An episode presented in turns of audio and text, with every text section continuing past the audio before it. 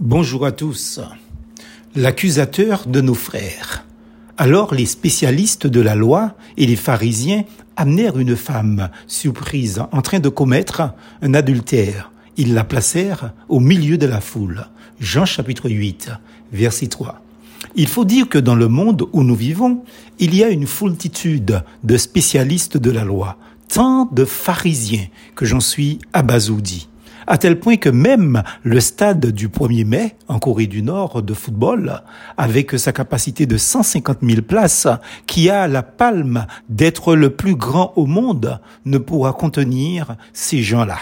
Manifestement, personne ne veut mettre en pratique la simple injonction divine qui est la suivante.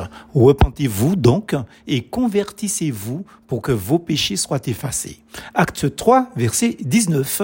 Mais ils excellent dans le veiller affaires moun, surveiller les affaires des gens. Avez-vous entendu parler de la Gestapo, la Gestapo si vous voulez? Au cas où vous ne le savez pas, c'était la police politique de l'État nazi du temps de Adolf Hitler. Son rôle était d'espionner la population et de la maintenir dans la terreur en dénonçant le premier citoyen qui ne marchait pas selon les ordres nazis au sein du peuple. La Gestapo a joué un rôle majeur dans le génocide juif par la délation, c'est-à-dire par les dénonciations intéressées, méprisables, inspirées par la vengeance, la jalousie, voire la cupidité. Dans le verset plus haut, nous voyons, oh my goodness, des spécialistes de la loi et des pharisiens pratiquer cet acte de dénonciation, de délation, d'accusation de leurs semblables. Il faut dire que ces gens étaient passionnés. Franchement, là, ils frappent fort. Je cite, les scribes et les pharisiens amenèrent une femme surprise en adultère. Jean chapitre 8 verset 3. Pour accuser la malheureuse et prendre Jésus au piège, ils font preuve d'une subtilité satanique incomparable. Il fallait être passionné. Mais pourquoi? Cela veut dire que ces gens surveillaient les affaires de cette femme, pas plus que ça, alors que la Bible dit, à juste titre, à toute l'humanité, pas seulement aux évangéliques, mettez votre point d'honneur à vivre dans la paix, à vous occuper chacun de vos propres affaires et à gagner votre vie par votre propre travail, comme nous vous l'avons déjà recommandé. 1 Thessaloniciens 4, verset 11. Généralement, les personnes qui dénoncent leurs proches ne sont ni des modèles de paix, ni non plus de ceux qui travaillent pour gagner leur vie, mais qui vivent sur le dos de l'État français.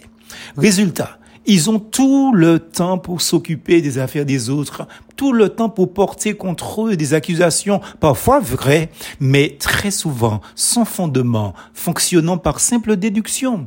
Vous savez comment la Bible appelle le diable? L'accusateur de nos frères, celui qui jour et nuit les a accusés devant Dieu. Et savez-vous quelle fin il aura l'accusateur de nos frères? Il sera jeté hors du ciel. Apocalypse chapitre 12, verset 10. Accusateur est le sens du nom de Satan. Vous pouvez lire Job chapitre 1er, versets 7 à 12, et chapitre 2, versets 2 à 5, et même Zacharie chapitre 3, versets 1 à 5. Chaque fois que vous accusez quelqu'un, vous exécutez une sale besogne. Vous ne pouvez pas travailler pour Dieu si vous effectuez un travail diabolique en même temps. C'est l'un ou l'autre. Choisissez qui vous voulez servir, disait le serviteur de Dieu. Josué chapitre 24, verset 11. Le diable est menteur. Jean chapitre 8, verset 44. Jésus est la vérité. Jean chapitre 14, verset 6. Je ne condamnerai jamais mon prochain, quel qu'il soit, et je ne dirai jamais du mal de lui, même s'il me fait vraiment du tort. Surtout s'il s'agit d'un frère, d'une sœur, dans la foi en Christ, sous le simple fait que quelqu'un vient vers moi pour l'accuser, le salir, et ceci même s'il y a du vrai dans ce qu'il me rapporte, car c'était vrai pour la femme.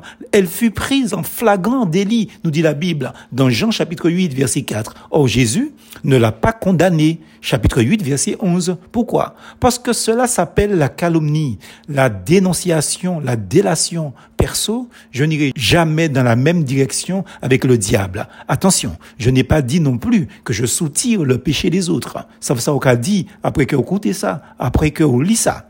Une telle démarche est injuste et intéressée de la part des pharisiens et des spécialistes de la loi. La vraie question est où est l'homme avec qui elle commettait l'adultère et qui était aussi coupable que cette malheureuse?